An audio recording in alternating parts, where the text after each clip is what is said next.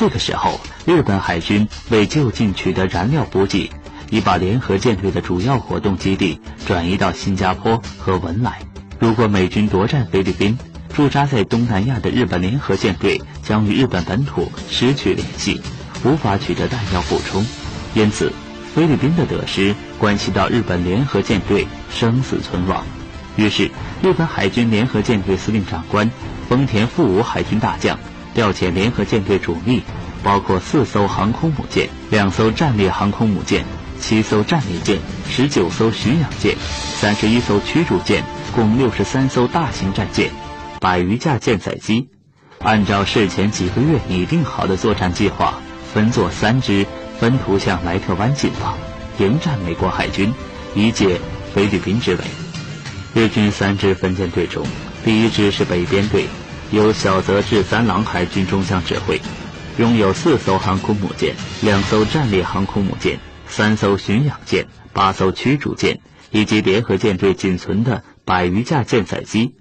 从日本本土南下，经菲律宾吕宋岛东海岸向莱特湾进逼。第二支是南边队，包括先遣和后援两支舰队。南边队先遣舰队由西村祥治海军少将指挥，拥有两艘战列舰、一艘巡洋舰、四艘驱逐舰，从新加坡起航，自西而东穿越棉兰老岛与莱特岛之间的苏里高海峡，由南端直扑莱特湾。后援舰队由志摩青英海军中将指挥，携三艘巡洋舰和四艘驱逐舰，从澎湖列岛起航，南下苏里高海峡西出口，然后在西村舰队后卫八十公里处跟进。第三支是中央编队，由立田舰南海军中将指挥，辖五艘战列舰、十二艘巡洋舰、十五艘驱逐舰，从新加坡起航，经菲律宾西海岸巴拉望海。西部沿海，自西而东，越过莱特岛与吕宋岛之间的圣贝纳迪诺海峡，进入莱特湾北部。丰田富武的意图是，各路部队分别于1944年10月25号赶往莱特湾配合作战。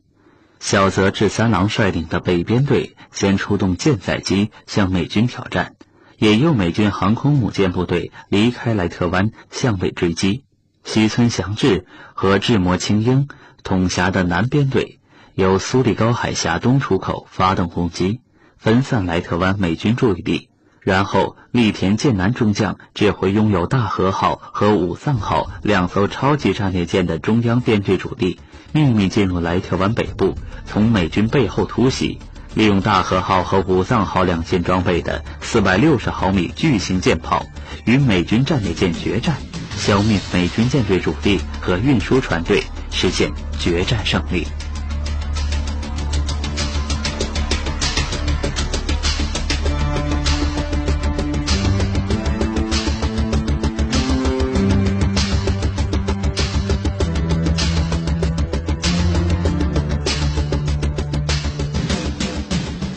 一九四四年十月二十三号，栗田中央编队由新加坡起航。向莱特湾进发，途经巴拉望海岸礁时，栗田航队突然遭遇两艘美国潜艇攻击，不到半小时，日军就有两艘重巡洋舰被击沉，一艘负重伤，失去了战斗力。差不多同时，日军南边队也小受挫折，一群美国巡逻机无意中发现了西村舰队和志摩舰队，并发动攻击，击伤西村舰队的两艘战列舰。经过这两场前哨战。美军基本弄清了日本兵力和部署，决定将计就计，把舰队分为两支，一支以十六艘航空母舰为主，由绰号“蛮牛”的哈尔西中将指挥，迎战立田舰南率领的日军中央编队，封闭圣贝纳迪诺海峡；另一支以六艘战列舰为主，包括八艘巡洋舰和六十艘驱逐舰，由金凯德海军中将指挥。负责掩护泊在莱特湾内的美军运输船队，封闭苏里高海峡，迎战日军南边队。一九四四年十月二十五号，西村舰队趁黑夜偷偷进入苏里高海峡，向东前进。不料美军已有准备，金凯德中将指挥美军大小战舰沿二十公里宽的海峡航道重重设伏。美军首先以三十九艘小鱼雷艇出击，冲乱日军阵型。二十八艘美军驱逐舰分为左右两支，借峡湾掩护，用车轮战术连续发射鱼雷攻击日舰。西村舰队的旗舰山城号首先中雷，紧接着扶桑号战列舰同时被两枚鱼雷击中，又引爆弹药舱，被炸成了两截，相继沉入海峡。